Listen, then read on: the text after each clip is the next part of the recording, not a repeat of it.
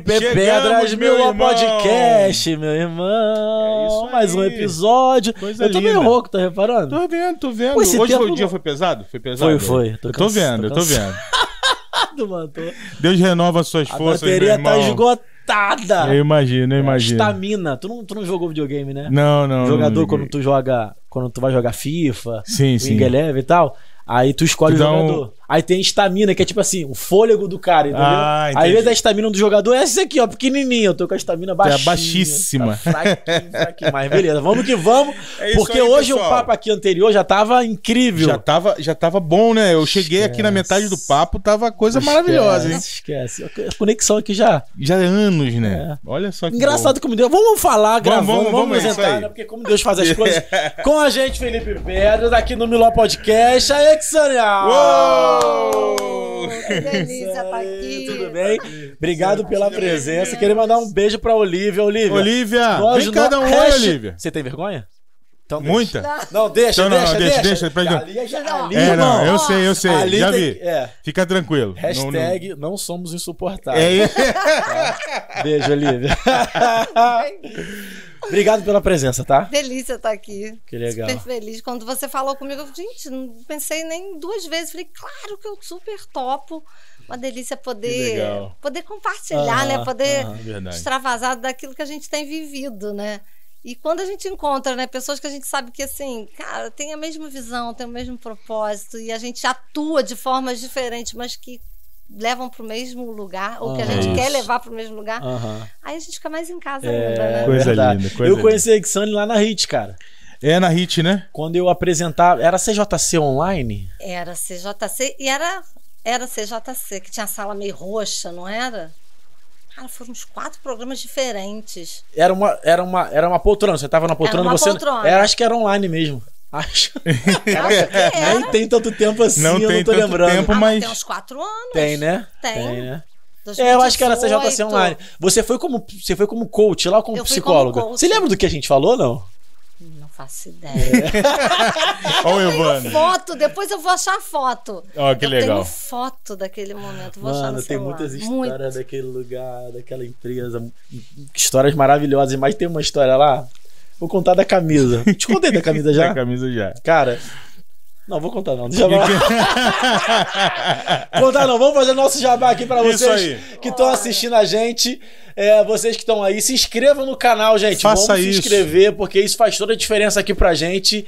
É, também ativar as notificações, né, Isso, ativar as notificações e compartilhar o nosso conteúdo. E comentar, principalmente comentar, curtir, porque quando você faz isso, o YouTube entende. Eu sempre falo isso repetidamente, porque é bom lembrar você que você faz parte do Miló Podcast. Esse tempo que a gente tem aqui de mesa com as pessoas, os convidados aqui, também você faz parte. Você pode participar, mandando sua pergunta, sua curiosidade, não é isso, Evandro? É a gente isso. sempre lê. A gente tá sempre olhando os comentários, lendo o, o chat ao vivo, né? E é isso. A gente sempre, como a gente sempre fala também, quando a gente caminha junto, a gente caminha mais forte, chega longe mais rápido. É isso. Vamos nessa, tá? Obrigado Inclusive- pela sua parceria. a gente tem um episódio aqui, Exane. Ah. Caraca, foi um dos episódios mais difíceis que eu fiz, assim. Ah, é. A Esse gente- foi A curioso. gente gravou com a Ingrid, Ingrid, Ingrid Silveira. Ingrid É Silveira. que eu sempre chamo ela de Ingrid Oliveira. Ingrid Oliveira é atriz, né? Ah, É Ingrid Silveira. Ela é, tipo assim, super antifeminista e tal. E tá tudo bem ela ser antifeminista, só que ela tem umas falas bem bem fortes e contundentes. E ela tem uma visão que eu, particularmente, eu discordo muito, assim. Então foi um episódio que houveram muitas discordâncias, sabe? durante o episódio. Durante o episódio. Durante o episódio. Super, e foi ao vivo, mas Aham. foi super de boa. Assim, eu, pelo menos eu achei. Discordância, ela falava, eu falava outra coisa, o Filipão outra Isso, coisa e isso tal. Final. Só que esse episódio, que esse episódio repercutiu É mesmo. É impressionante. Impressionante. Repercutiu. É, porque principalmente o episódio fala de política, fala de posicionamento. E aí de- eu passei de- a entender- Da polo- po- polaridade. Polaridade. Polaridade do- da política E que eu tá você hoje. entendeu porque tem tanta gente fazendo conteúdo sobre política. Porque engaja. Porque engaja, Engaja né? muito, Mano, engaja engaja muito. Falar do polêmico engaja, né? É isso. É isso O que a gente conversou. O episódio hoje. de segunda-feira que a gente fez com o Fragali Eu e com o Edivaldo. assistir. Episódio a gente falou sobre política nos púlpitos da igreja. Pô, grande abraço pro pastor Fragalha aí, é Edivaldo. certo ou foi, errado? foi maravilhoso. Todo, até hoje a gente recebe comentários sobre o programa. Foi muito relevante, muito relevante mesmo. E aí eu fiz um stories no meu Instagram. Eu não sou influencer, né? Eu às vezes sou metido a ser, fazendo stories aparecendo, mas eu não sou. Aspirante, nós somos aspirantes. É, É, boa. aspirantes já falidos a influência, mas beleza, a gente tenta. Aí eu sempre já botei caixinha de pergunta no meu Instagram. Minha caixinha de pergunta nunca deu certo. Nunca. Bombou. Sempre flopa. Uma pergunta, duas. Mano, eu botei. Aí eu já comecei o story falando assim: Você concorda ou não com um político em cima do púlpito da igreja? Aí botei uma perguntinha. No segundo, eu botei a caixa de pergunta. Caramba, mano, teve um monte de pergunta que eu nem postei, que senão ia ficar só stories eu respondendo caixa de pergunta. Engajou total, né? Eu falei, por isso que a Engajou galera faz conteúdo sobre política, porque é impressionante. É isso. É impressionante. Estratégia. É, mas hoje a gente não vai falar de não, política. política hoje não. não, não, não. Não. Mas posso te perguntar uma coisa que eu sempre tive curiosidade? Ah. Seu nome Ai, meu Ah, nome. é? Gente, meu nome é uma história. Eu é Exane mesmo que fala, É? A, Exane a Exane. A Exane. A Exane. A Olivia era bebê, né? Bebê, bebê é muita coisa. Mas a Olivia tinha três aninhos, ela já sabia soletrar, né? Soletrar, Porque ela ouvia, sim. Ah, eu não sabia nem Ah. as letras. A, E, X, A, N, E. Muito Porque bom. de tanto que eu soletro, né? Sim, sim. Mas a história do meu nome é o seguinte: eu sou do interior do Rio. Você é de filha onde? De Barra do Piraí. Caramba, eu tive. Piraí? Conheço, eu tava lá final de semana, tava lá final de semana passada. Sério? Fui pra Ipiabas. Ih, Ipiabas é- maravilhoso, né? Esquece. É Exane. Gente. Eu tô com vontade de morar lá. Eu amo Ipiabas. Esquece. É uma delícia. Eu fiquei num lugar, ó, propaganda de graça, um lugar chamado Ó. Pousada das Bromélias. É, é, é Sabe que vo- a dica do Evandro é boa, Não, hein? se você quiser parada chique, top, não é o lugar. Mas assim, também não é simplesinho, não. Mas o preço super em conta é muito é um que é legal. na estrada mesmo? Assim, Na estrada você entra. Indo pra conservatória? Isso, indo pra conservatório. Ai, Ipiabas é uma delícia, eu amo. É. Legal. Eu cresci. Tem um Aras um pouco antes da pousada. assim. Isso, isso aí. Eu sou de, de Barra do Piraí e vim pro Rio em 2001. 2002, é. E aí o seguinte, meu pai, Joaquim, minha mãe, a Maria José. Quando a minha mãe engravidou, meu pai falou assim: "Eu não quero nome de. Joaquim, Francisco, porque Sim. isso é nome de pobre. Eu quero eu não aguento mais ser pobre, então eu quero mudar essa história". Exatamente. E aí tinha na minha cidade uma família Que com cabeça boa, hein? Que cabeça boa do teu pai. é, mas depois meu irmão ainda tentou estragar a história. Aí meu pai falou: vamos mudar. Aí tinha uma família muito próspera na cidade, que tinha um sobrenome sírio, e aí meu pai adaptou Aham. aquele sobrenome quando meu irmão foi Olha nascer, ainda não era eu. E aí o meu pai criou o Aexon. A Exxon. Olha que nem tudo A perdido, Exxon. né? Pode se perder ainda muito mais. Exxon, é. aí saiu a Exxon. Oito anos depois eu nasci, tinha que combinar. Ai, meu Como é que eu ia Deus ser Ana céu. Paula? Mas Aí- saiu, saiu da mente dele mesmo, criado, dele. criado por ele. inspirado pelo sobrenome lá Sim, da família é, que tinha uma condição muito boa. E aí eu cresci. Cidade, no meu tempo tinha esse negócio de bullying, né? Então nunca tive problema com meu nome. Sempre fui Exane, todo mundo conhecia conhe- e tal. E aí cresci. é, Meu irmão foi ter filho. Aí botou qual o nome dos filhos? Ah, Ah, Francisco Joaquim Arthur, voltou tudo, quebrou a- o que meu pai queria. E entrou uma moda, né, ali. desses nomes há pouco tempo uma- atrás. eu né? adoro. Joaquim, é. A Olivia, se fosse menino, seria Antônio. Isso. E Eu, eu gosto desses nomes assim simples, né? E aí, quando, quando eu comecei a pensar um pouco sobre isso, aí já foi na minha segunda fase de vida. Falei, gente, as pessoas, qual o significado? Não tem significado. E aí eu falei, não, peraí.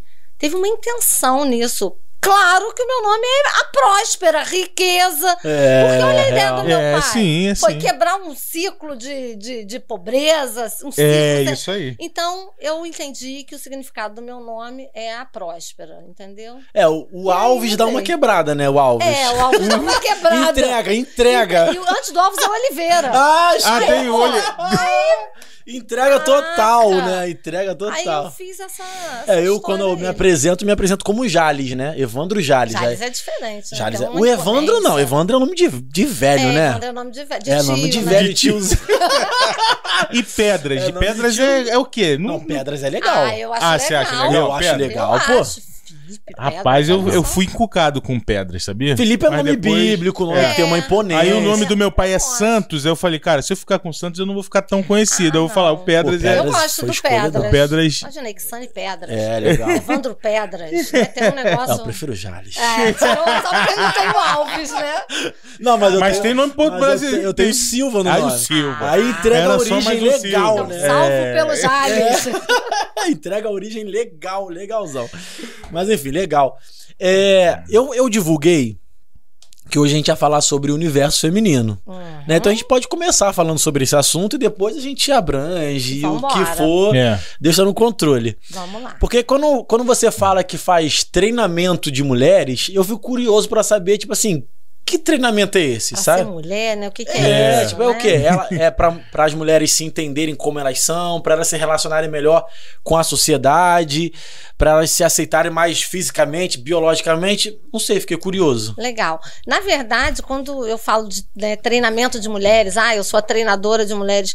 Na verdade, o, o que eu quero treiná-las é para serem elas mesmas. Uhum. A gente vive um tempo, desde que eu me entendo por gente, de muita falta de identidade, né, Evandro? De muita falta de autoconhecimento, embora a gente fale de autoconhecimento o tempo todo. Uhum. Mas é um autoconhecimento meio que superficial, aonde eu preciso descobrir no que eu sou boa, eu preciso descobrir meus pontos fortes. E ao mesmo tempo, a gente não é só os pontos fortes. A gente não é só boa. Né? A gente é essa polaridade, Polaridade, olha a olha polaridade, né? De luz e sombra. É. A gente é essa polaridade de, né, de, de santidade e pecado, Uhum. porque a nossa origem é do pecado, Uhum. né? E assim é pelo decorrer da nossa vida. E é onde a gente aprende a valorizar só o que é bom. Mas eu preciso entender que há um- uma integração de tudo que eu sou. É claro, eu vou alimentar aquilo que eu quero que, que cresça, aquilo que eu quero que vá expandir, mas eu preciso me reconhecer na minha autenticidade. E a gente vai perdendo essa autenticidade desde que a gente é pequena. Eu falei essa semana né, sobre, sobre essa questão da autenticidade, porque a autenticidade para mim é um ponto muito forte. Uhum. Eu acho que é, a gente perde isso sem saber que está perdendo. A gente perde isso na nossa criação. E é o melhor que os nossos pais puderam dar. A gente perde isso quando a gente começa a se relacionar com outras pessoas, né, dentro dos nossos relacionamentos afetivos. A gente perde isso nos nossos relacionamentos é, profissionais, porque a gente precisa se encaixar nas determinadas caixinhas para ganhar o mercado de trabalho. E aí a gente começa essa trajetória de se perder desde pequenininha. Só que é um processo inconsciente. Uhum. É um processo que a gente não vai se dando conta que está acontecendo. E aí, quando eu viro para uma mulher falo assim: me fala, quem você é em uma palavra? Qual é o seu maior sonho? O que, que como você se imagina daqui a 10 anos? E é aquele silêncio angustiante. Cara, isso é assustador, né? É. Isso é assustador. E aí isso eu acho que até o. Você pode me corrigir se eu estiver errado. Acho que ultrapassa até a questão das mulheres, né? Sim. Porque o teu público-alvo O acaba sendo as mulheres. São as É. mulheres. Mas isso está generalizado. Generalizado. É As pessoas perderam. A gente perde a nossa identidade. Isso. Não tem jeito. A autenticidade vai sendo deteriorada. Sabe? Vai sendo adulterada, sabe? Ao longo do tempo. E a gente não se dá conta disso, Evandro. E aí a vida passa, aonde a gente foi se encaixando para caber nos padrões, para caber nos moldes, né? Para caber dentro daquilo que é aceitável. Sendo que muitas vezes a gente não sabe nem se o que é aceitável está diretamente ligado aos nossos valores, aos nossos princípios. Mas é o que é. Uhum. né? E, e, na verdade, eu cheguei nesse lugar, né, de, de explorar o treinamento de mulheres, de ver isso como, para mim, hoje é uma missão, mas porque isso foi uma conquista minha, né, de, de perceber que aos 30 e poucos anos, eu, eu sempre fui comunicativa, eu sempre fui amiga de todo mundo, eu sempre me relacionei muito bem, mas eu não tinha a menor visão de futuro para mim. E quando de repente as coisas não saíram como eu idealizei e sonhei, eu não sabia o que fazer da minha vida. Então eu comecei a perceber que não era uma realidade só minha. Porque eu acho que a gente de alguma forma vai atrair aquilo que a gente está vibrando. Uhum. E as mulheres que começaram a chegar diante de mim eram mulheres que viviam contextos totalmente diferentes, mas com a mesma dor. Quem que eu sou nessa história toda? Né? Por que, que vão gostar de mim? Né? Por que, que eu sou boa para fazer alguma coisa?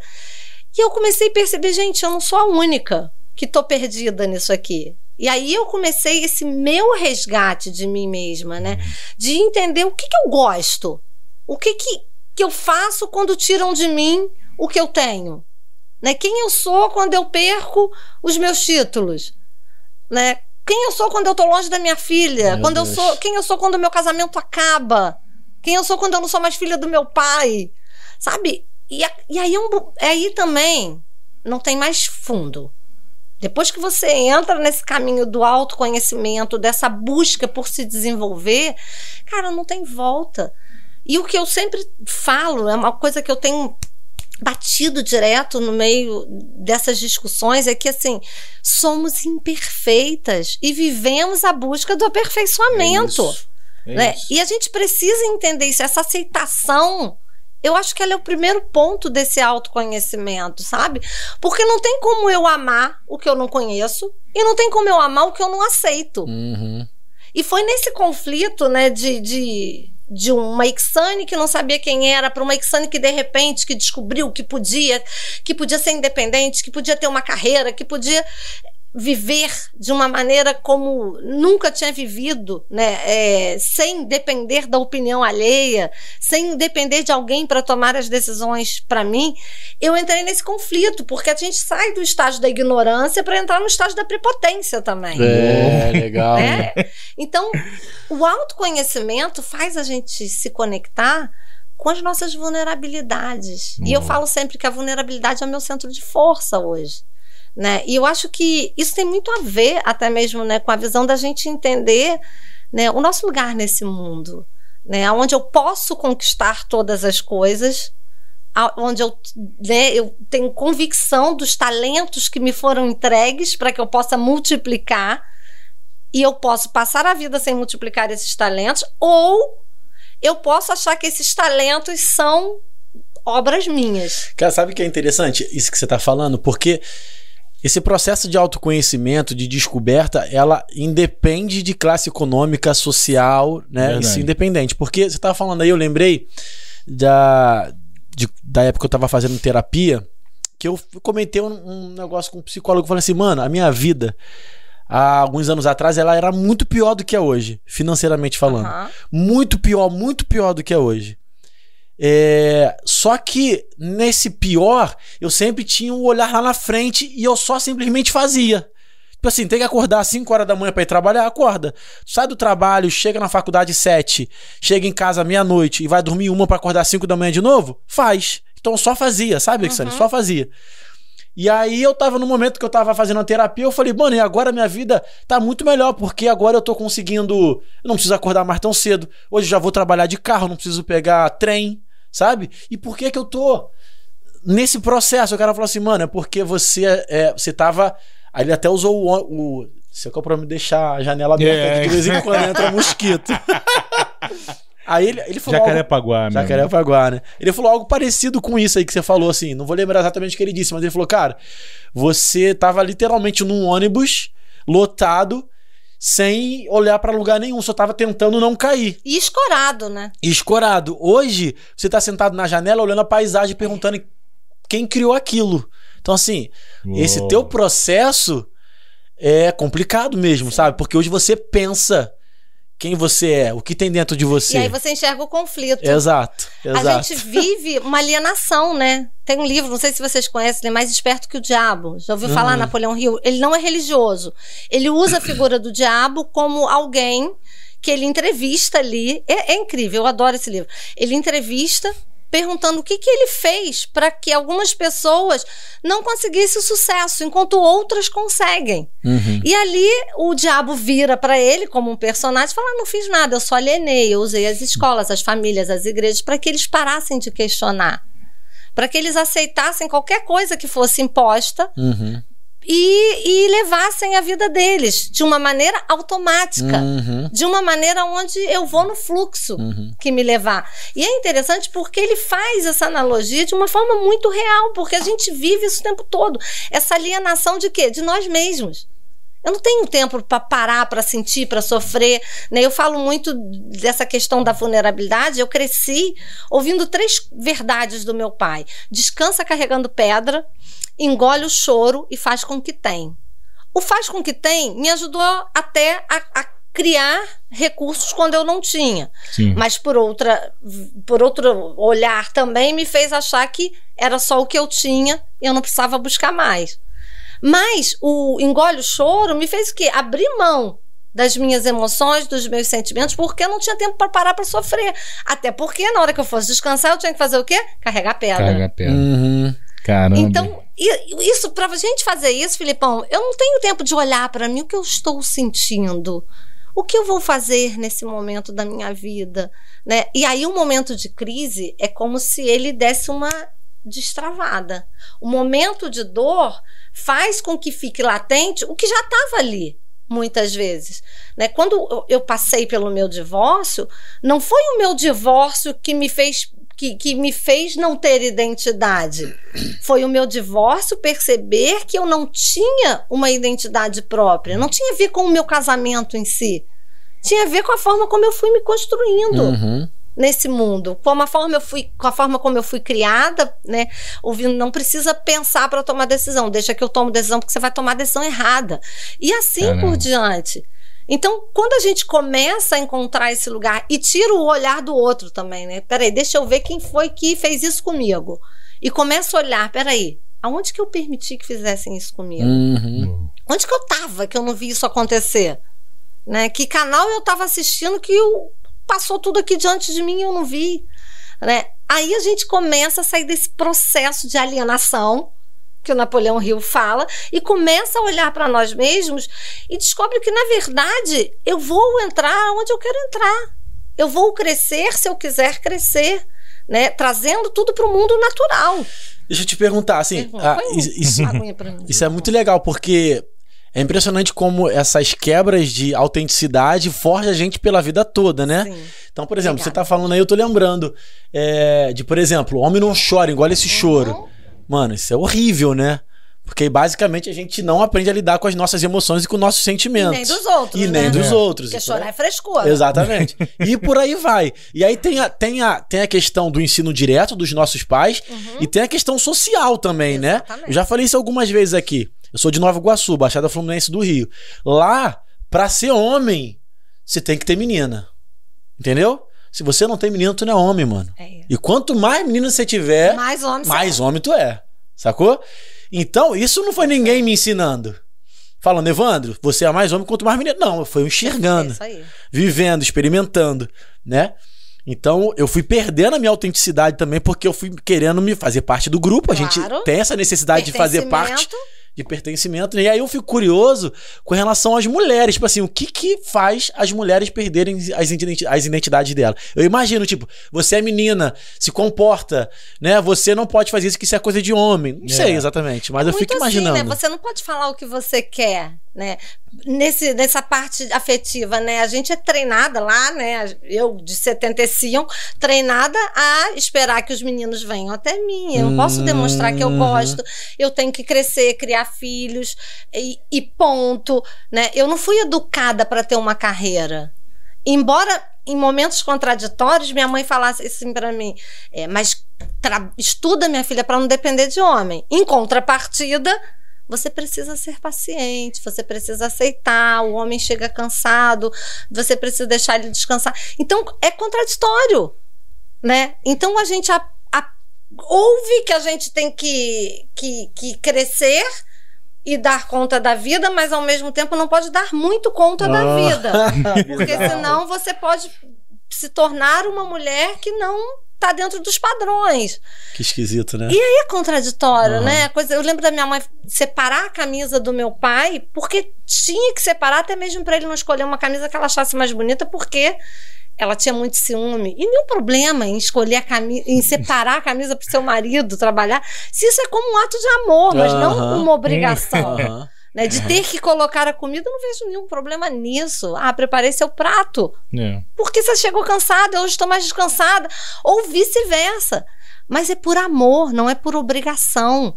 Né? E, e- e, de certa forma, a gente cresce recebendo isso como obrigação. Aí o que, que acontece? Chega um momento da vida que algumas mulheres pegam isso como. e tratam isso proposto. Não vou botar comida para ninguém. Que se É. dane. Chega e coloca a sua. Aham. Então, vai perdendo o sentido do que é de fato, é um ato de amor, não é um ato de obrigação. E aí vira o oposto, vira uma rebelião, né? Que é quando a gente sai desse extremo verdade. da boazinha, da que aceita tudo, para agora ninguém vai me ferrar mais na vida. E aí a gente endurece, né? E a gente tem uma legião de mulheres endurecidas. É, real. É triste, É. sabe? Porque aí você sai de um ponto que não é legal e vai pro outro Vai que não é outro legal que não igual. é legal também. né? Eu não preciso É. de ninguém. Cara, nós somos seres relacionais. É claro que nós precisamos sim um do outro, né?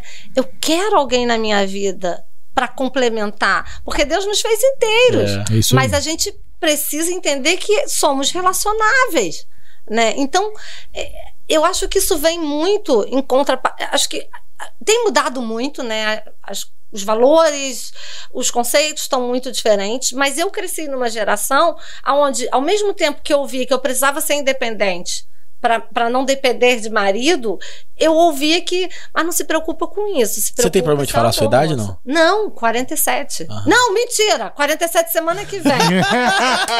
46. Pô, você tá bem Não parece, tá mano. muito bem. Cara, Qual é, mano? Você tá Arrebentou, benzão, arrebentou. Você tá Semana que vem benzão. eu fecho 47. Caraca, mano. Nem parece, tá? Se você fala que tem 40, eu acredito. Real, de verdade. 39, 40, eu acredito. Não. Começou com 37 a vida. É, né? É, que aí eu me achei comigo. De verdade? É que eu me encontrei mesmo, descobri a Que mulher legal. que eu era. Me converti Olha com aqui. 27. Olha, o 7 na minha vida. É Ó, verdade. me converti com. Não, mentira!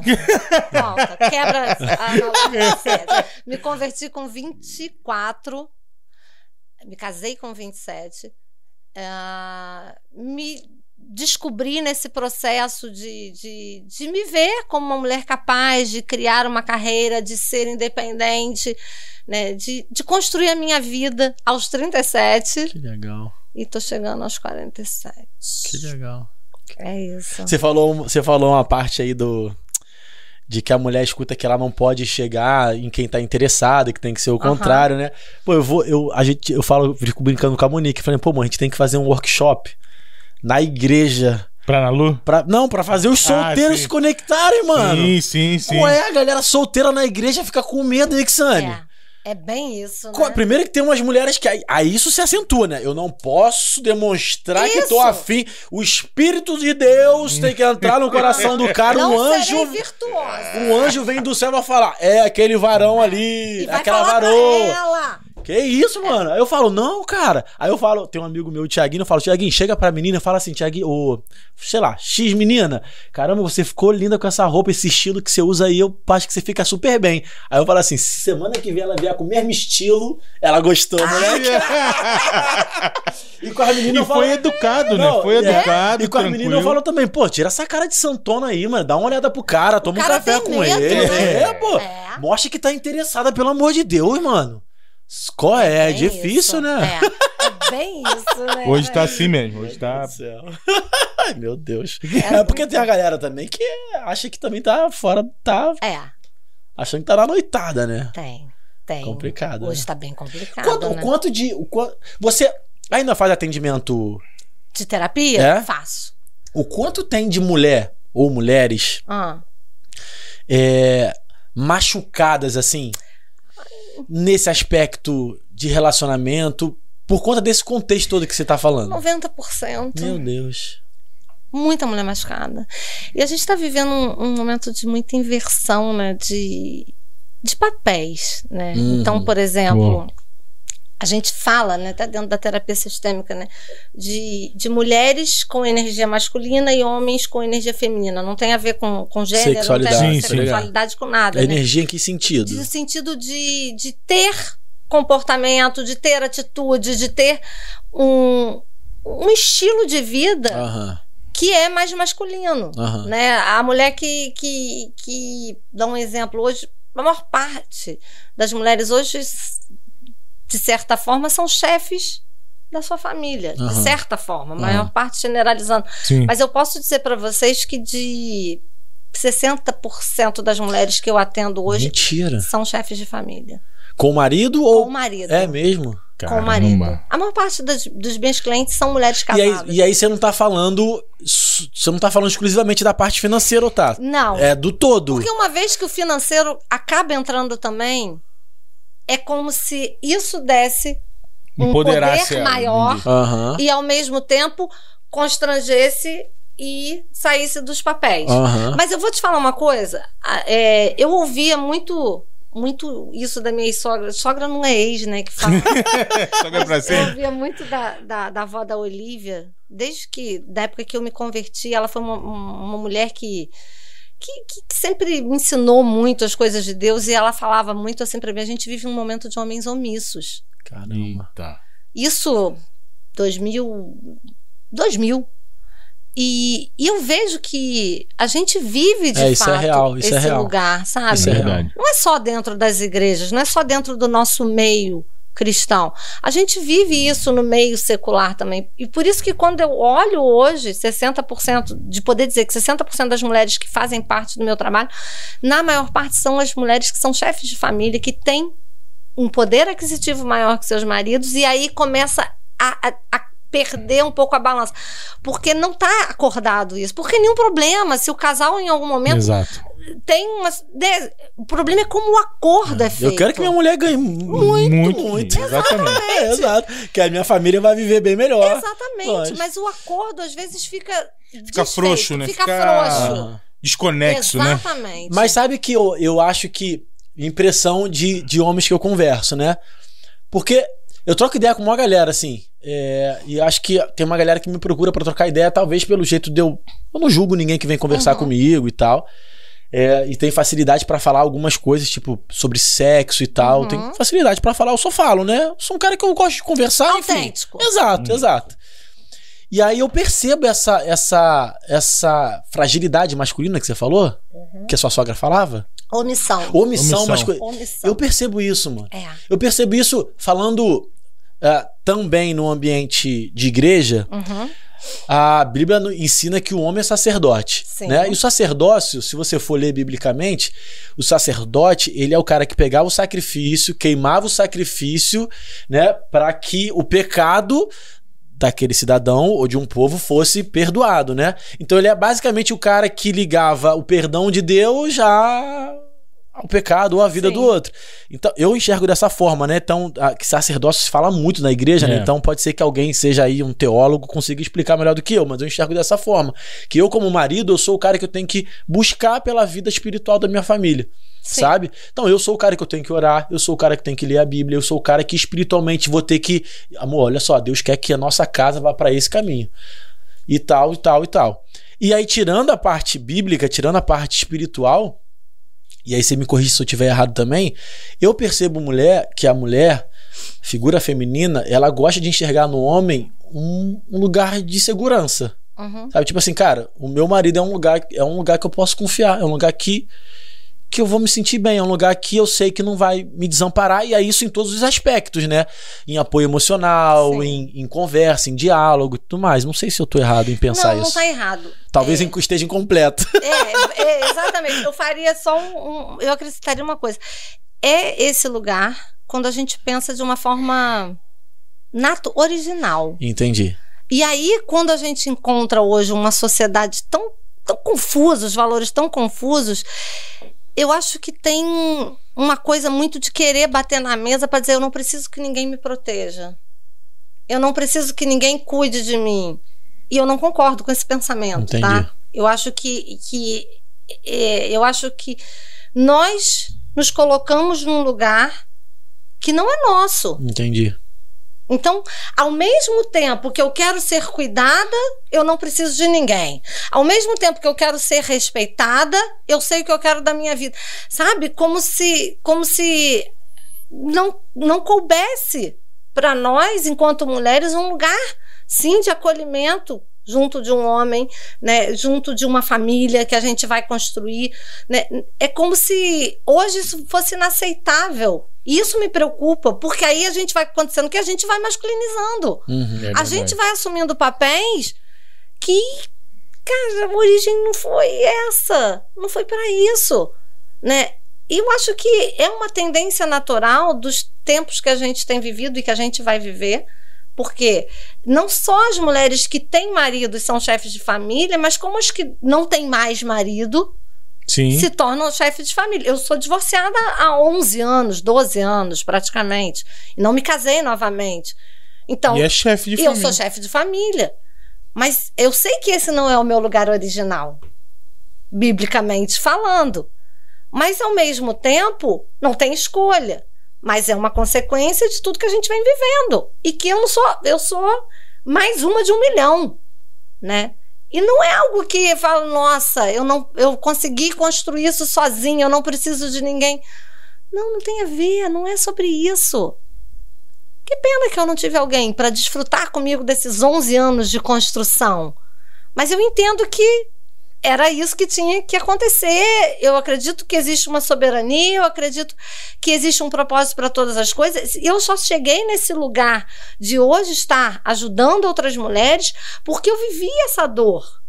Né? E aí são os mistérios que a gente não consegue encontrar respostas, mas que chega um momento da nossa vida, cara, tudo dá graças. É, o que era desgraça, o que era motivo de sofrimento, de alguma forma o Espírito me conduziu e eu transformei na minha graça. É isso. Né? E é- hoje eu posso ajudar outras mulheres a entender que não, não se trata de um casamento, não se trata de uma carreira, não se trata de uma bandeira, se trata do que eu tô aqui para viver, do propósito que existe na minha vida, sabe? Não termina em mim, Filipão. É isso. A minha dor não pode terminar em mim, sabe? E se tornar um rótulo da mulher que se divorciou, da mulher sofredora. Não! Eu preciso entender que, que, que a minha dor foi transformada. E talvez eu precise sempre me lembrar disso para saber quem está conduzindo a minha vida, apesar de eu estar aqui embaixo nesse volante daqui. Ah, muito Né? bom E isso. poder saber disso, Exatamente. porque há algo maior, mas há uma responsabilidade que é minha. E aí que eu entro que autoconhecimento sem autorresponsabilidade não serve pra porcaria nenhuma. Aí eu me torno prepotente. Uhum. Eu preciso dar conta do que eu tô fazendo, das minhas escolhas. Até mesmo de quando eu digo, né, que eu segui por esse caminho, porque Deus me direcionou, é uma responsabilidade minha estar falando isso. De algo que eu entendo que é da minha relação com Deus. É isso. E aí a gente delega, né? né? Se for da vontade de Deus, eu vou conseguir chegar nesse É. lugar. E eu tô lá sentada esperando as coisas E acontecerem. nada acontece. Né? E nada acontece. né? Se for da vontade de Deus, eu vou casar, mas eu não saio da minha casa. Né? Não me relaciono com Me relaciono ninguém. Com ninguém. Hoje uma Entendi. amiga mandou um, um, um Reels, um TikTok pra mim morrer de rir, né? É é? Ela falando assim, né? Eu quero me casar, mas não quero encontrar ninguém. Eu quero- tô na pista, mas eu não, mas eu não tô na pista. Eu falei, Mas não sai de casa. não sai de casa. Então, é, é entender que, assim, cara, eu tenho minha autorresponsabilidade. Eu preciso tomar as decisões com base nesse autoconhecimento. O autoconhecimento sem, sem propósito, sem intenção, não serve pra porcaria nenhuma, só pra dizer que eu sou. Exatamente. Eu sou o quê, gente? Pra quê? Né? Muito Na verdade, o autoconhecimento me faz pensar que é muito mais do que eu sou, né? Pra que eu sou? Uou. Pra propósito. quê? Que legal. Então, assim, é, é, é complicado, sabe? Porque eu tenho que ser, mas eu não posso ser. E aí você precisa estar muito convicto do que você do que você é, do que Aham. você acredita. Porque o tempo todo vai vir algo novo, o tempo todo vem uma bandeira nova, o tempo todo vem uma filosofia nova. E eu preciso estar certo do que, que é o meu valor, sabe? É isso aí. Posso fazer uma pergunta? Ai, pode. Você acha que a igreja, e aí quando eu falo igreja, eu falo instituição, Aham. mas não uma, Tá. ela, ela ajuda para esse despertamento feminino ou ela corrobora para essa perda de autenticidade da mulher? Eita. Eu tenho uma impressão. Pesado, hein? Isso, Pesado, hein? Eu tenho uma impressão. E a minha impressão é que corrobora. A igreja religiosa corrompe. É. É porque eu acho que a maioria. É religiosa. da- É, isso aí. A religiosidade. A, a religiosidade corrobora, né? Muito. Muito. E é uma pena isso. É, real. Eu vou te falar uma coisa que os meus primeiros anos divorciada, eu acho que que eu percebia tanto uma uma pressão e talvez é, não sei como dizer muito bem isso, mas é, percebia tanto uma preocupação com o que poderia acontecer da minha vida que eu confesso que, que, que acho que não sei nem se inconscientemente, sabia? Mas acho que muitas vezes intencionalmente eu fazia questão de, de esconder a mulher que eu era. Uhum. Porque é, é como se eu não pudesse aparecer muito, porque isso poderia me colocar num lugar de risco. E por muitos anos, eu acredito que por uns 3, 4 anos depois de divorciada, eu permaneci muito escondida de mim mesma. Sabe? Acho que na minhas, nas minhas relações, evitando ao máximo, ainda que me socializando muito, porque eu sou assim, mas evitando ao máximo qualquer tipo de contato maior com as pessoas que pudessem abrir espaço para alguma coisa, porque na verdade a gente foge do que a gente não acha que não pode dar conta, né? E aí a igreja, de alguma forma, eu acho que faz uma pressão tão grande, porque você vai casar de novo, porque você vai reconstruir sua vida. Sim, eu acredito nisso tudo. Eu tenho plena convicção de que, de que Deus não me fez para eu Isso. viver sozinha. Mas eu acredito que, que as coisas não são assim. Deus quer curar, Deus quer tratar, Deus quer usar, e as coisas vão acontecer no tempo que tiver que acontecer, segundo a forma como eu também vou conduzir isso, segundo essa minha conexão, entender o que eu quero e o que Deus quer para minha vida. Amém. Mas eu acho que a igreja acaba colocando uma pressão tão grande, por isso que a gente vê muita gente casando muito rápido Muito cedo, muito né? cedo. Sabe? Outro de uma pessoa que, que eu acompanho, que, que se separou há pouquíssimo tempo, conheceu uma pessoa, tem dois meses e ela já quer casar. Isso pode acontecer no meio secular? Pode. A questão é a intenção. É isso Meu aí. irmão casou com cinco meses, outras pessoas que eu conheço casaram muito rápido. Mas a questão não é essa. Eu tô casando porque eu quero viver com aquela pessoa, eu tô casando para viver, para fugir do pecado. Uou! Sabe? Isso é muito bom dizer. Gente, eu tenho medo disso. Cara, sabe? isso é muito bom falar. Eu isso acontece tanto com, com pessoas que estão superando um relacionamento Sim. e com pessoas que não têm nenhum relacionamento na própria igreja e ela casa justamente pra não, não se embrasar, né? Que falar na, na- É, na- viver abrasado. abrasado, né? É melhor que, né?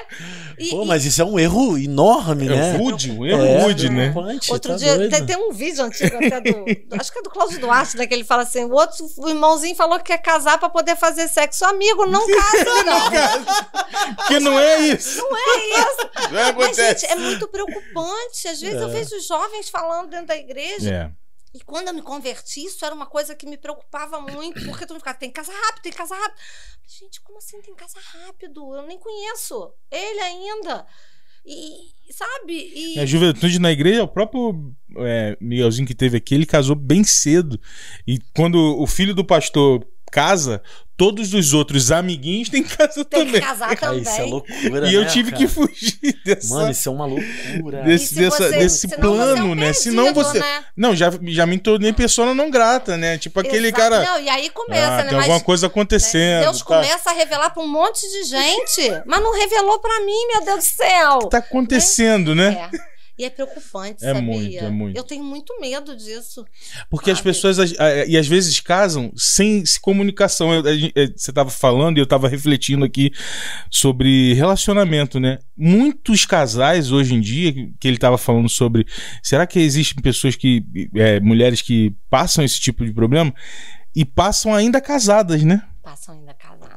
Muito Problema de relacionamento mesmo. Casadas e não tem um relacionamento com seu esposo. É uma, é um, são dois estranhos vivendo no mesmo teto. E é uma, uma vida fria.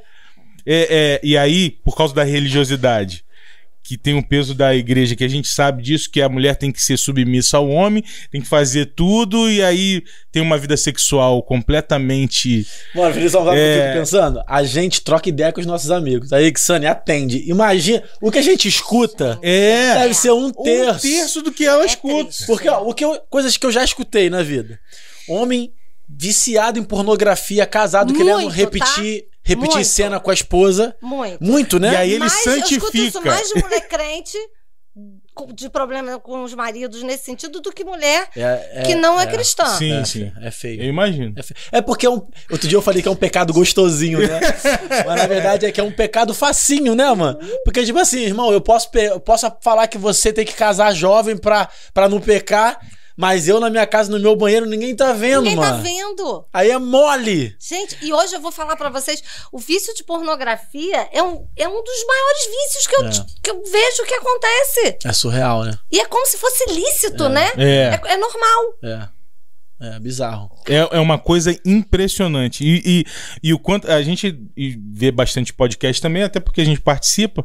E eu vi um podcast esses dias. Ele é, tem um estudo sendo feito que queima neurônios. A pornografia tá. É, é, o, Foi o Alex o consumo, aqui, é, cara. O Foi consu- aqui, E pô. foi isso mesmo. Foi, foi aqui.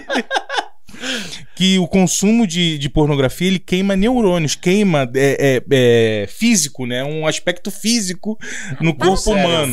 Olha, agora você vê o, quanto, o quão é perigoso. E aí a gente vai falar sobre. A, o, o- a gente falou, nesse dia a gente comentou aqui que os homens se iniciam na, na, na sexualidade por pornografia. Sim. Infelizmente, porque no colégio é, é, tem, tem o, o amiguinho que tem uma revista e não sei o que, e aí em casa não fala, porque não, é sagrado. É, eu vivi dia- numa casa Hoje em dia é- deve estar diferente. Hoje em dia as molecadas devem estar mandando WhatsApp, cara. É sim, É. eu acredito, Vídeo. eu É acredito. É outra, é outra É, realidade é, já. É uma outra realidade, mas assim, uma boa parte dessa galera que, que eu passei na igreja, assim, não tinha um uma conversa sadia em Não. casa sobre a sexualidade, sobre o que você vai. E aí acaba estourando isso num casamento, que aí a pessoa aprendeu tudo de errado sobre sexualidade e vai querer praticar lá no quarto. Tá doido. Nas quatro paredes Achando que o pastor sexo fala é assim, ó, viu. E- Você tá casada com seu marido, você pode pode fazer. fazer faz, tudo. faz tudo É. que ele quer. E fala assim, mulher, você tem que atender o marido. Exato. Quando ele quiser, é você é tem isso? que ir. A mulher Não. estuprada casada, mano. E, e aí permanece ali. É. Ela é louca se ela sair. Ela é açoitada se ela sair. Totalmente. E, e aí, gente, porque o, a, a pornografia ou a- né, a- a- o abuso sexual é a parte mais explícita, né? Que hoje a gente ainda consegue trazer com à tona. certeza. E o abuso emocional. É. Uhum. O que, que a gente faz? Poxa, nem Falando, fala. você tem que aceitar isso, ele é teu marido. A gente não tá fazendo nenhuma apologia aqui que, né, que não tem que aceitar, que tem que se mostrar, Aham, mas aham. as coisas precisam ser reveladas. Exato, exato. Sabe? É Trazer quando- luz onde não tem trazer luz. Filipão, quantidade de mulheres sofrendo dentro Eu de relacionamentos que não são respeitadas, que não têm voz. Sabe? Que, que não podem escolher o que vão comer. Isso é nos dias de hoje, tá? Sim, não- nos dias de hoje. Cara. É assustador. é nos dias de hoje. Sabe que tem. A, briga acontece. E eu não tô falando de, de classe social baixa, não. De alta, né? De classe social alta.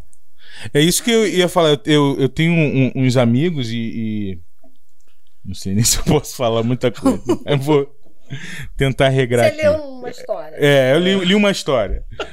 É, o- a dependência emocional desse casal é tão grande, é tão grande, que faz a esposa aceitar certas coisas que não aceitaria num relacionamento só pra ter ele por perto. Traição, aceita tipo traição e É- tal. Não, porque o âmbito da traição já acabou porque se separou, mas assim. não posso dar muito detalhe. Não, sabe que, por exemplo, eu, eu, acompanhei... Só pra ficar perto da pessoa, ela aceita várias outras coisas, porque não. Eu tenho que lutar. Se eu não lutar, Exatamente. vou conseguir. eu não vou conseguir. Eu tenho que mostrar que eu sou diferente. Eu sou. Gente, tem uma hora que se você não colocar os pingos nos is e se responsabilizar pelas suas atitudes, Isso. você é, acaba prejudicando a outra pessoa que você está querendo tanto estar junto e você se prejudica mais ainda. E todos que estão ali envolvidos, E porque todos normalmente tem nessa filho, história. tem. Exato. Tem um monte de gente Exato. envolvida. Eu acompanhei um casal que o, o rapaz. é, é, Ela era, ela tinha dependência emocional, só que ele se aproveitava. Uhum. Ele era um relacionamento abusivo, essa é a verdade, né? Sim, sim. Ele Quando tem a dependência emocional, É. com certeza tem um relacionamento abusivo. ele ele convenceu a mulher a participar de casa de swing, mano. Só que ela não podia ter relação com outros homens na casa de swing. Ela só tinha que olhar. Só tinha que olhar ou fazer parte com outra mulher. Cara, Sacou? isso é tão, é bizarro, tão maluco, né? cara? bizarro. Aí quando ela parou, ele falou: "Não, porque você é minha mulher, você tem que fazer o que eu quero É e tal. né? Deus quer que a gente seja, Deus quer que a gente seja crente feliz". Crente, porra. Não, peraí. Pô, tô te falando, filho, pô. Eu Ué, acredito. É muito ampassão pra mim. Deus isso quer daí. que a gente seja Eu feliz. acredito. E aí o cara não veio Meu conversar. Deus, não. Aí o cara me chamou. Muito forte, muito o cara forte. me chamou pra conversar, Evandro, preciso trocar uma ideia contigo. Querendo apoio. Querendo Apoio. apoio. Aí não, aí ele, Não. aí ele falou que queria separar. Se eu tô querendo separar, eu quero trocar uma ideia contigo. Aí eu já sabia da história, né? Aí eu cheguei e falei assim, mano, antes de você falar qualquer parada, eu queria te falar um negócio. Eu sei dos lugares que você vai com a tua mulher. E só não vem com uma historinha pra mim que Deus quer te ver feliz e por isso que tu tá se reparar. Porque o que você tá fazendo totalmente tá errado. O maluco abriu um desse tamanho. Qual é, mano? Ah, Aí ele não quis mais conversar. Ele falou, pô, ficou com raiva e foi embora. achou que ia te encontrar outro É. pra concordar com Exato. Eu falei, mano, você tá maluco, olha o que você tá fazendo. E isso é assustador. Outro dia, não sei se eu falei contigo, eu falei gravando. Eu tava numa, num trabalho. é, é, tinha uma. Sabe aquele momento que de pausa do trabalho? Uhum. Devia ter umas 20 pessoas aí que saindo, conversando, assim. Era bastidores de um show. Aí o fotógrafo, maluco, do nada, eu te falei isso, né? Do nada, começou a falar mal da mulher dele, mano. Meu nada. Deus Ai, que céu. minha mulher não sei o que, não sei o que. E ó, e na roda tinha homens, tinha mulheres, ninguém se conhecia, Ixane. O cara Ninguém não- era amigo. Ninguém era amigo. Ah, porque não sei o que, não sei o que. Ah, por isso que eu dou meu. Por isso... Não, isso foi o que eu perguntei. Ah, eu quero namorar com a minha mulher, ela não quer. Falando paradas íntimas. Tipo assim, aí todo mundo se olhando. Falei assim, o que que tá acontecendo? Só que aquilo me irritou tanto. Que eu falei assim, mano, posso fazer uma pergunta? Aí ele falou: pode, você trai sua mulher, não trai ele? Pô, sabe como é, né, mano? Eu tenho que fazer meus corre e tal. Eu falei, pô, mano, então de repente eu idiota nem ela, não, mano. Meu Deus. Pô, mano, olha o que você tá falando da tua mulher na frente de todo mundo, Meu cara. Deus, isso é muito A mulher bom. deve ser uma heroína pra estar perto de você Pra aí. aguentar você. Pra seu aguentar louco. essa- Cara, É, é- eu não sei se eu falei exatamente isso, mas eu confrontei ele mas com agressividade. Bem, né? Porque Sacou? o que, que você faz pra um idiota desse ficar Caraca, mano. quieto? E aí, isso é até legal porque não era um trabalho crente, né? Aham. Então, assim, nem sei quem era crente lá no lugar. Mas, mano, veio uma menina que não era crente. Pô, cara, eu gostei muito do que você Olha, falou gente. e tal, não sei o que. Eu falei, pô, cara, vou te falar, eu sou casado e tal, e Deus ensina a gente a amar nossa mulher, como Deus amou a igreja e tal. E eu fui evangelizar a menina. Coisa linda, né? Coisa valor linda. é valor, É, gente. real. Valores são passados, né? Ai, Com o nosso sim. posicionamento, É. cara. E aí, essa coisa do abuso, né? Essa coisa de chegar a esse ponto das mulheres né, acabarem vivendo situações assim, tem tudo a ver com essa falta de saber quem elas são. Sim, Porque eu total. acredito que eu tenho que depender do outro pra tudo. Às vezes, né, existem caras assim, assim como também, na maior parte, às vezes as relações começam, o cara nem é abusivo. Uhum. A coisa vai se tornando abusiva porque a dependência é tão grande que o outro entra numa zona de. Entende? Uma, é, Então, entendi. Uma A- inércia, uma- né? Isso. E aí a mulher que se conhece, de fato, ela sabe pra que ela foi criada, ela sabe É pra que, que ela tá aqui. Cara, ela não vai permitir isso. Ela não vai aceitar. E ela não. E tem uma coisa: ela não vai ter medo de ser deixada. Porque a necessidade de ser aceita, a necessidade de não ser rejeitada. E eu tô falando pra vocês já o que, que eu consigo compreender, porque eu vivi muito Aham. isso. O medo de ser rejeitada, o medo de não ser aceita, era muito forte minha vida inteira. E eu não vivi é, nenhum tipo de abuso dentro do meu casamento, de forma nenhuma. Sempre fui extremamente é, bem respeitada pelo meu ex-marido, mas é, isso é muito comum. E aí a gente tem medo de perder o outro e a gente aceita qualquer situação.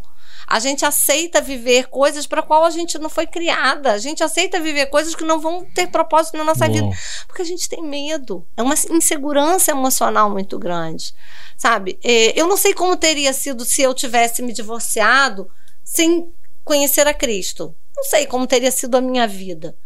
Né? Eu posso dizer que foi, foi essencial para mim reconhecer a minha identidade ao mesmo tempo que eu me reconheço enquanto filha de Deus. Isso teve um peso muito grande na construção dessa Ixane que eu descobri.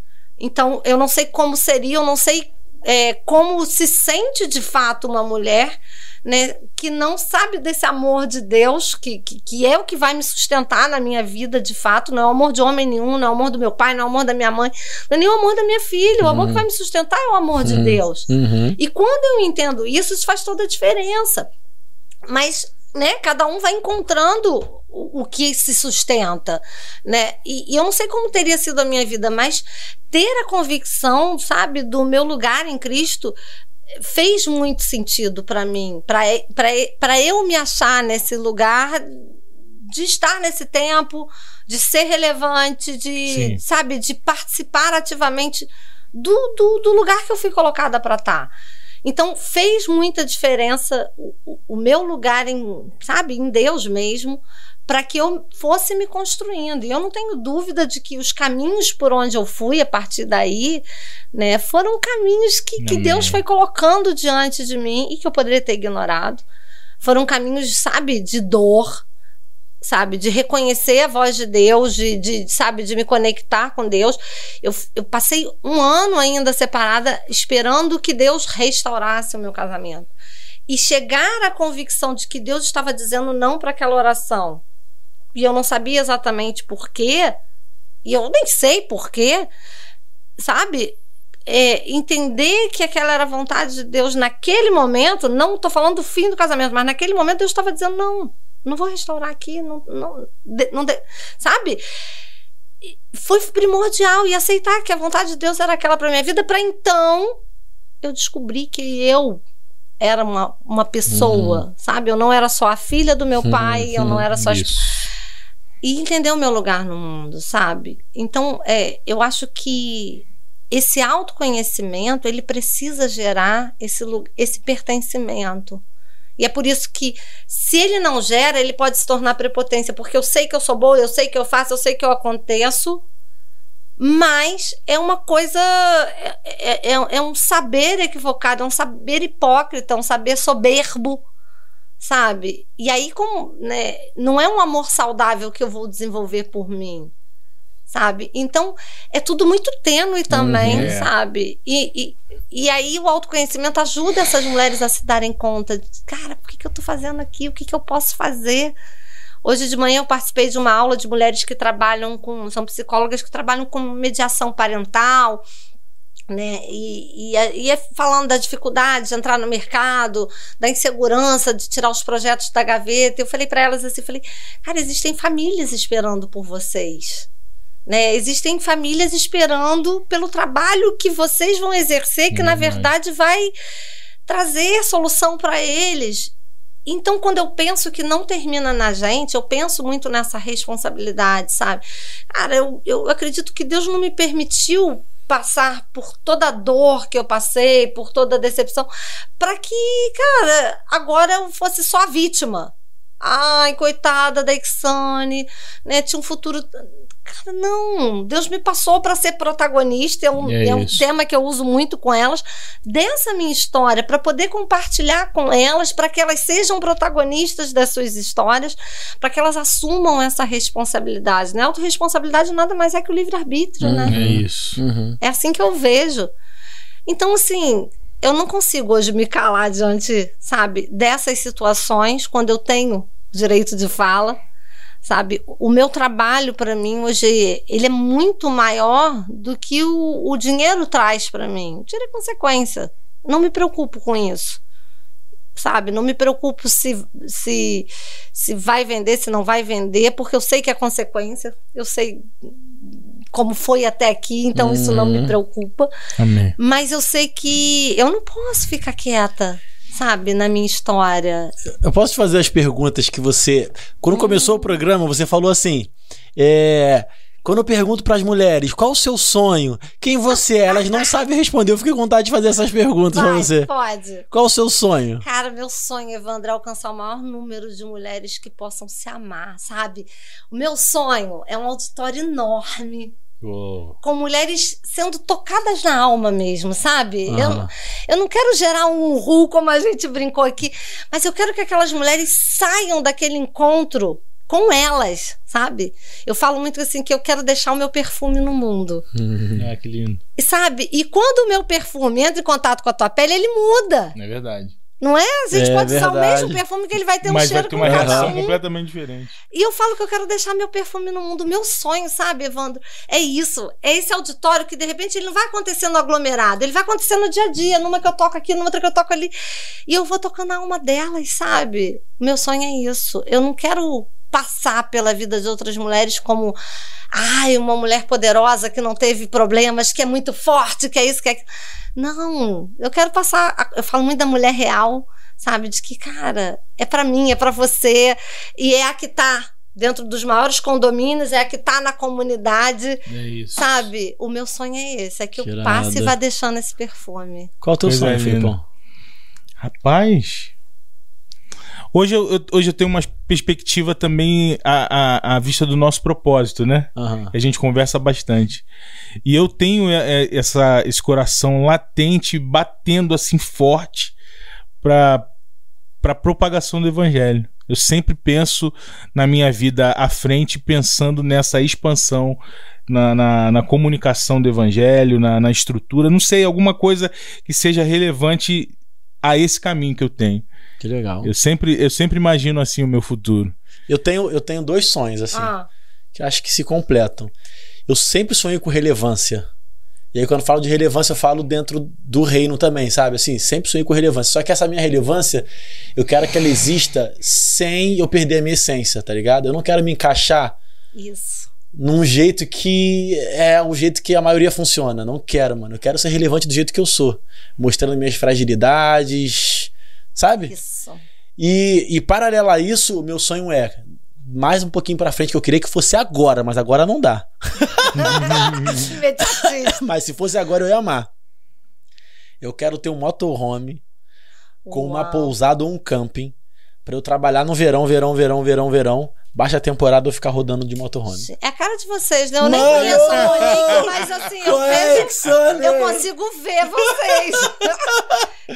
Queria muito. Por isso que eu falo, se eu tivesse dinheiro hoje, condições de comprar um lugar, montar um motorhome hoje, hoje eu já faria isso. E deixaria a relevância. Não, deixaria não. A relevância ia Ia vir junto. com as histórias Com no motorhome lá. Tal. Sabe que assim, né? Eu acho que o que talvez a gente falou, né, que meu Instagram aparecia pra você, o seu aparecia pra mim, porque eu sempre gostei de ler as coisas que você escrevia, legal. né? Principalmente essa forma totalmente fora do padrão de falar de Deus, do amor de Deus, que eu acho lindo.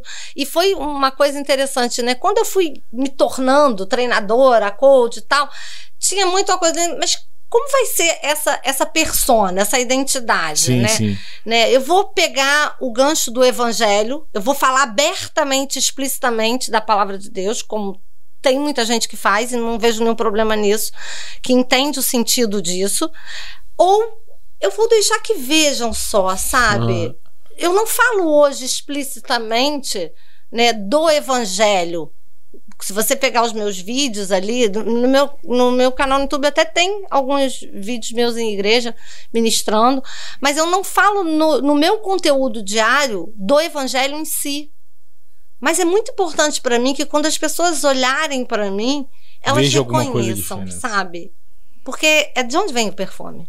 Mano, eu até, eu até me emociono, sabe por quê? Porque a gente nunca conversou sobre isso, Não. né? E essa é uma parada que eu oro, mano, tá ligado? E aí você tá me falando uma parada Ai, que, que eu oro. lindo, Tá gente. ligado? Eu me emociono, tô me segurando aqui, né, mano? Porque o homem não pode chorar, pô. Homem não Tá chora. maluco? Homem feminino. Mas, Ah, mas eu me emociono porque, porque essa é a minha oração. É isso que eu falo pra Deus assim. Eu falei, pô, Deus, eu, eu quero ser verdadeiro, eu quero ser tão verdadeiro, sabe? Eu quero colocar pra fora o que o Senhor, o que o Senhor me dá. E eu queria que as pessoas vissem isso, né? E é, pro- isso é proposital, porque eu não faço isso de forma assim, ah, eu fiz e nem percebi. Não, eu, eu, eu, faço de forma proposital. Não é forçado, Uhum. mas é Não é uma proposital. intenção. É intencional, É intencional. é isso, sabe? E aí, ver que você percebe, Ah, é lindo. sabe? Que legal. E, e é perceptível mesmo, né? E, e me entende? Porque a gente, na verdade, nunca conversou. É verdade. Né? É verdade. gente- Só no programa, só no né? programa, Não, ali, no programa, mas o programa era, era Mas muito- é assim, eu entendo, eu entendo. Jornalzão, entendeu? É pauta. Exatamente. É pauta, irmão. Acabou. Regrinha ali, né? Eu ainda super insegura, morrendo de medo do que, que eu ia falar ali. E, e exatamente isso, sabe? É nítido, é, é muito bonito, porque você vê, eu, eu assisti esse domingo, eu tava fazendo. Foi domingo ou sábado que eu assisti o, o Com a podcast esposa? com a Monique. Né? Eu, eu nem conheci, não conheço ela, mas eu sabia que Monique era sua esposa porque eu acompanho vocês. Foi uma delícia ouvir vocês. ali. Eu Aham. tava momento histórico, fazendo almoço, porque eu não sou de cozinhar, não, não sou a moça da cozinha. E eu ali fazendo almoço e coloquei o podcast de vocês para ouvindo, Sim. que eu queria conhecer mais da linguagem de legal. vocês, Aham. do trabalho, né? Eu queria me conectar. E eu falei, cara, muito legal a forma como vocês têm trazido isso, sabe? Essa, esse espaço onde a gente pode falar de Deus fora da caixa Uhum. sabe? Porque eu acho que se a gente precisa falar o tempo todo dentro da caixa, dentro dos dogmas, cara, tem alguma coisa de errado. E aí Deus tem me levado para lugares aonde eu posso compartilhar desse amor que talvez eu não entrasse por um caminho tradicional, É isso. Deus tem me colocado junto de pessoas para eu demonstrar esse amor que ele faz transbordar de mim de uma maneira que talvez eu não conseguisse entrar. Sabe, em março eu fiz uma viagem para o Peru com um grupo de treinadores, desse grupo que eu faço parte, e são pessoas que têm as mais diferentes fé, né? Fés, fés, como é que fala? Sei lá. Fé. Isso é uma boa. Acho que é fé. Fé, acho que é né? fé, Mais acho que é diferente de fé. fé. Fés. Acho que é fé. Fé, né? Nunca falei fé no É plural, verdade, eu também. Eu gente. acho que é fé, acho que é fé. As mais diferentes fés. Gente, É. todo tipo de, de, de, de espiritualidade, se Aham. pode falar assim, né? E eu acho que eu era a única cristã ali. Tinha um casal católico, tinha gente de tudo que era tipo, sabe? E eu sei do que eles viam em mim, falo isso com muita Uhum, tranquilidade no meu coração, sabe? E, e- e é muito legal porque o meu mentor nessa área de treinamentos, André, ele tem uma espiritualidade muito singular, muito dele, e ele fala pra mim, né? Como é que a Bíblia vê isso? E essa situação, sabe? E é muito legal porque eu posso compartilhar. E eu tenho um grande amigo que é cristão, que mora em Vitória, que é treinador também, o Rodrigo. A gente, cara, a gente tem uma conexão incrível. Eu, ele, a esposa deles, é uma delícia. E a gente brinca que a gente vai abrir né, a igreja sistêmica, porque a gente fala, cara, a gente começa a ver o mundo de uma forma diferente. A palavra não muda.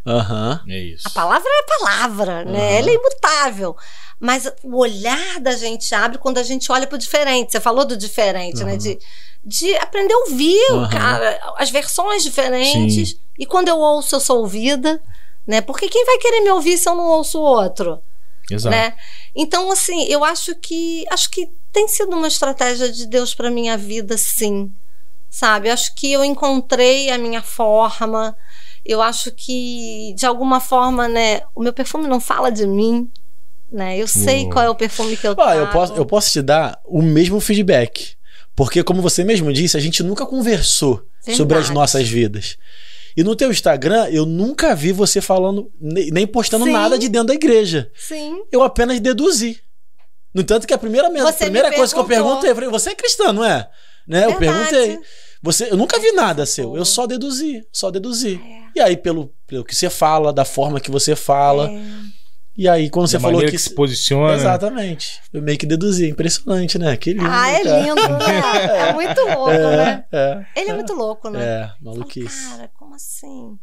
Maluquice. É muito doido. Total. E é uma maluquice boa, né? É. Ai, é bom demais. Ai, que gostoso, gente. Olha só, a gente, a gente tenta fazer episódios não tão grandes. Aham. Então a gente já e a pode. gente co- fala pra É. caramba.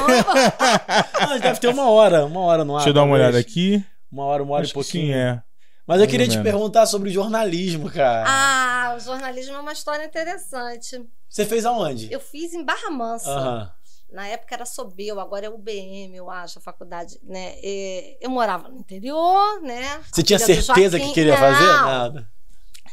Eu queria, eu achava que eu queria fazer psicologia. Aham. Já tinha, mas como eu te falei, eu nunca fui uma pessoa de objetivos. Eu não era uma garota que queria ter uma carreira.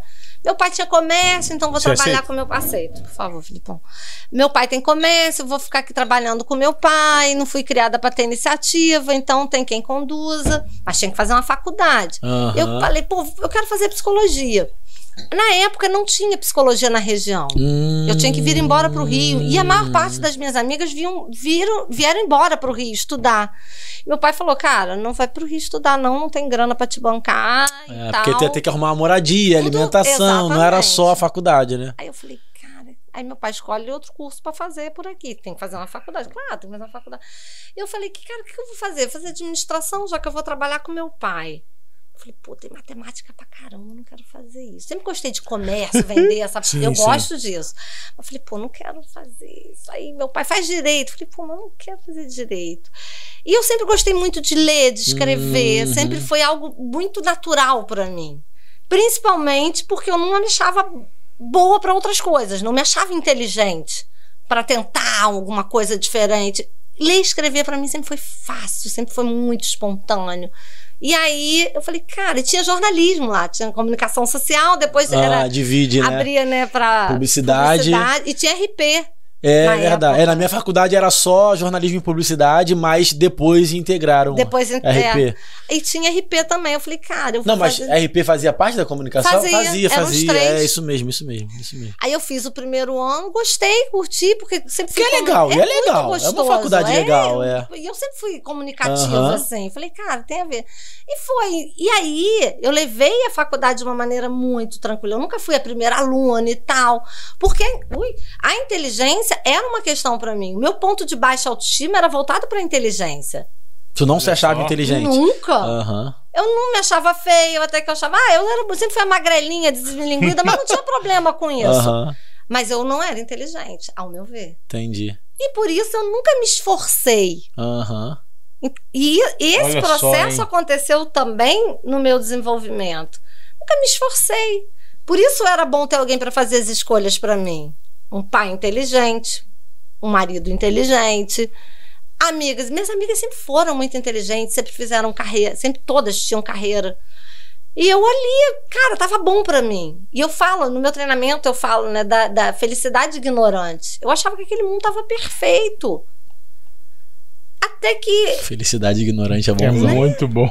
eu era feliz, eu tinha o meu mundinho mágico. Não, não tô falando que é bom, mas tô falando Sim, assim, o termo, é um né? termo. Porque, é porque é muito real, né? Isso é, felici... é uma felicidade sem, sem contexto? Seria uma, uma coisa sem É uma felicidade superficial. superficial, né? É. E aí, eu, eu até conto a história, eu começo. Meu, não posso dar spoiler do meu treinamento. Olha Mas contando a história de uma princesa que eu gosto muito, que é a minha princesa preferida, né, Olivia? Que, que se achava feliz com a vida que tinha, até o dia que ela sai do castelo. E, e foi isso, né? Eu fui tirada do meu castelo. E aí eu comecei a descobrir, peraí. Quando você fala de entrar em contato com a dor, aí você percebe, peraí, tem alguma coisa de errado aqui. E aí, por onde que eu fui, gente? Já me perdi toda. Eu tô falando do jornalismo. Jornalismo, jornalismo. Aí eu fiz jornalismo, tipo, porque era fácil pra mim aquilo ali. Não era um desafio. E no interior, na época abriu o sucursal da, da Rede Globo ali, então começou a aparecer umas oportunidades, Aham. mas eu tinha que trabalhar, eu não podia fazer estágio porque meu pai não aceitava que eu não trabalhasse. Então eu fui trabalhar com meu pai, que a gente tinha que trabalhar pra Mas você não podia conta, nem fazer estágio? Não. É mesmo? Aí eu fui trabalhar e cresci dentro dessa cultura. Eu Caraca. trabalhava pra pagar conta. Mas e- nesse contexto é esquisito ele te exigir faculdade, né? Não, mas só pra ter. É. Porque a família ninguém tinha. Caramba. Meu irmão já tinha e tudo, mas meus pais não tiveram, meus tios não tiveram. Então tinha que ter uma faculdade. Deve ser pra não ser presa em ensino especial, né? E aí eu fiz o jornalismo, cara, como que um prazer. Né? Aí quando eu vim para o Rio de Janeiro, me casei, eu falei, poxa, eu- o negócio da psicologia ainda estava dentro de mim. Tive uma síndrome do pânico. Caramba. Isso foi 2005, 2006. E entrei num processo terapêutico. Eu falei, cara, eu gosto desse negócio. Eu acho que eu quero fazer isso para ajudar as pessoas, para eu usar na igreja. Não tinha pretensão de ter carreira. Para eu usar no meu ministério. E comecei. Meu ex-marido, na época, super me apoiou, então faz. Eu trabalhava de secretária Uhum. fazia faculdade, aí depois surgiu um momento de fazer estágio. Aí eu parei de trabalhar, fiquei só estudando. E, e aí eu descobri: caraca, isso é muito bom. E as minhas notas iam lá em cima. Eu era aluna de 5, 6. Na faculdade de psicologia, o meu CR era 9,7, 9,8. Falei, gente, que coisa estranha. Aí eu ia fazer o estágio da faculdade, a professora virou para mim e falou: Xane, a tua agenda do, da, do SPA da faculdade está lotada, todo mundo quer fazer com você. Eu falei, gente. SPA é o quê? É Quando você atendia. Isso. Entendi. Aí eu falei, gente, será que eu sei E você atendia, era, era. Era como se fosse social. Tá, mas era, eram os alunos da faculdade? Não, era Não, qualquer pessoa que quisesse, que né? Saquei. fazer terapia, Saquei. pagavam acho que 10 reais Entendi, pra faculdade. entendi. Eu falei, gente, o que, que essa mulher tirando nove sou eu? E aí eu comecei a descobrir que eu era capaz. Mas é inter... a segunda vez que eu conto isso hoje. Mas foi interessante que quando eu procurei até a minha especialização, antes de terminar a faculdade, né, a gente procura a abordagem que a gente mais se identifica, eu procurei uma abordagem que eu achava interessante, mas que eu achava que era mais fácil, porque trabalha dentro de uma linha de terapia mais roteirizada. Mas, na verdade, a abordagem que eu era apaixonada era a gestalt terapia, que é uma coisa mais filosófica, mais profunda, mais existencialista. Só que eu falava, cara, isso é muito difícil. A formação são três anos, tem que ler muito, não é para mim. E fiz a outra que eu achava mais fácil. E aí, terminei a faculdade, Olivia nasceu. A minha, uma das minhas supervisoras me pediu para atender a filha dela.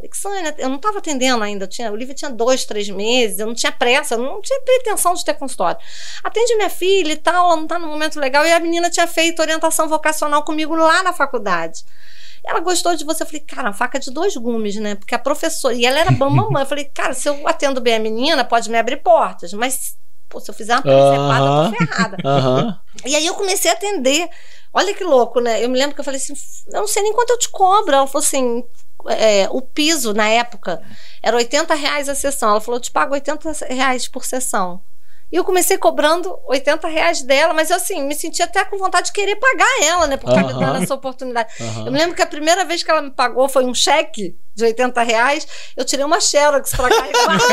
que legal. Eu falei, cara, que maneiro. Que sensacional. 80 reais na época, diga-se de passagem, era tipo 150, É, não sei. 80 reais era um dinheiro. Era um dinheiro, né? era, era, real. Cara, quando 200. ela falou que ia me pagar 80, eu falei, gente. e eu lembro, a Olivia era bebê, minha tia vinha pra ficar com ela, eu ia de táxi, porque na época não- a gente não tinha dois carros, eu ia de táxi pra atender no recreio. Ou seja, o que eu gastava pra ir voltar de táxi era quase os 80 reais, ainda dava a passagem da minha tia pra voltar pra Campo Grande. Eu falei, cara, mas era tão prazeroso. E aí foi me abrindo portas. E aí, no meio disso tudo, em um ano, eu tava. é, minha separação aconteceu. E eu falei, cara, ou eu uso isso como uma forma de me sustentar, porque também não fazia sentido eu ser sustentada por um homem que não era mais meu marido. Uhum.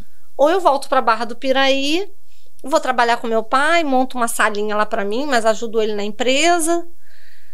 E Deus foi me dando a direção para ficar. Muito medo. Muito medo do que, que vai ser de mim aqui nesse Rio de Janeiro, com um bebê nos braços. É claro, Olivia tinha toda a assistência do pai.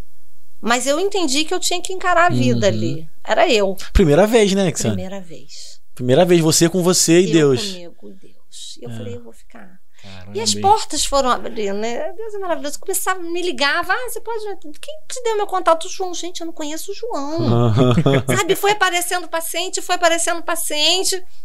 E eu atendia recreio barra freguesia. Era uma jornada forte. Recreio barra freguesia, recreio barra freguesia. Eu sei que em seis meses que a gente tinha se separado, eu já conseguia me sustentar. Eu já pagava as minhas contas. Eu tinha o apoio do meu ex-marido com, com a questão da Olivia, da casa, mas eu já me sustentava. E a coisa foi acontecendo. Então, assim, ali eu fui me descobrindo e aí eu descobri, cara, eu sou inteligente, sim. E eu posso ser mais ainda se eu me, me dedicar, se eu buscar. Né? E, e, e era muito interessante. Tanto que o meu primeiro projeto com mulheres chamava Mulheres Inteligentes. Foi o meu primeiro treinamento de mulheres, que na época era só com coaching. E foi antes, bem antes da pandemia isso. E eu, eu hoje, né, quando eu paro para racionalizar eu, isso, eu acho que chamava mulheres inteligentes porque inteligência era uma virtude que eu queria ter, né, que eu queria reconhecer em mim. Aham. Não precisava ser mulheres poderosas, mulheres lindas, mulheres virtuosas. Não, mulheres inteligentes. E é muito interessante porque é, eu vejo isso como, como algo que Deus tem me dado, né? Como algo que Ele tem me acrescentado. É, eu vejo que eu tenho uma forma muito minha de ser, né? Não é só o nome, mas que, assim, Deus me fez. Como Ele fez todo mundo muito Amém. único, mas eu consigo expressar isso, sabe? Eu, eu acho que eu consigo expressar. Eu falo sempre para os meus pacientes, cara, eu não sou terapeuta samambaia, eu vou te encontrar na rua, eu vou te abraçar, eu vou me emocionar com você, guardada as devidas proporções de um lugar de terapeuta que, que eu preciso ter. Por isso que eu acho que eu me apaixonei tanto pelo treinamento, porque ali eu posso ser o que eu quiser, eu posso brigar, eu posso né, falar com o meu mentorado que ele tem que fazer, que ele tem que acontecer de uma maneira mais livre, porque a gente não tem um conselho que vá nos reger.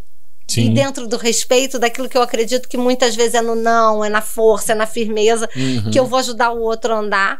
Então, eu fui me encontrando nesse lugar. E aí, aquela, né, aquela Ixane, boazinha, que, que nunca foi tímida, mas que era insegura, né, que falava muito porque queria ser legal. E eu nunca tive problema realmente para me socializar, mas dificilmente eu falava do que eu pensava de fato, porque eu podia ser rejeitada. Na verdade, eu não sei nem o que eu pensava, né? E aí eu fui me construindo, sabe? É um, é um caminho de 13 legal, anos, né? Tem a idade da Olivia. Acho que, Que eu cresci legal. com a Olivia. Outro dia eu postei isso, né? A gente cresceu juntas. E eu não era mais uma menina, né? Eu tinha 37 anos. Pô, mas é muito legal, porque também tem mulheres e homens e tal é, que colocam um peso na idade também, né? Tipo assim. Por exemplo, eu, eu, eu. E não tem nada a ver com questão de peso de idade, mas você falou que fez jornalismo e fez psicologia. Eu tenho vontade de fazer psicologia pelo mesmo motivo que você. Aí você tá na hora. Eu não tenho Na vontade. hora Mas certa. sabe o que eu penso? Ah, tá Assim, velho. pô, Para, 37 Evandro. mano. Evandro, deixa eu te falar uma coisa. Vou Faltam, terminar com 42, 41. faltam três anos pra eu fazer 50, gente. Eu vou estar com 50 no meu melhor momento de Que vida. irado, que irado. E, e, e, por exemplo, agora, aos 46, eu fiz um dos maiores investimentos da minha carreira, sabe? Que eu nunca imaginei fazer. Uhum. Sabe? Então, assim, você tá no momento, não tem É essa de velho. Caraca, com 50 anos eu vou estar explodindo. Hum, Então você tá. Pelo, você tem quanto? 37. Cara, você tá 10 anos atra- na minha frente. Aham, aham. Então, assim, cara, é a hora, sabe? É lindo o que a gente pode Coisa linda. viver, né? Um dia, um ano, não é nada porque É, Deus é quer real. fazer. Então, quando eu paro pra pensar, cara, 10 anos atrás, se eu olhasse pra Ixane e falasse, o que, que vai ser de você? Cara, eu ia falar assim, não sei.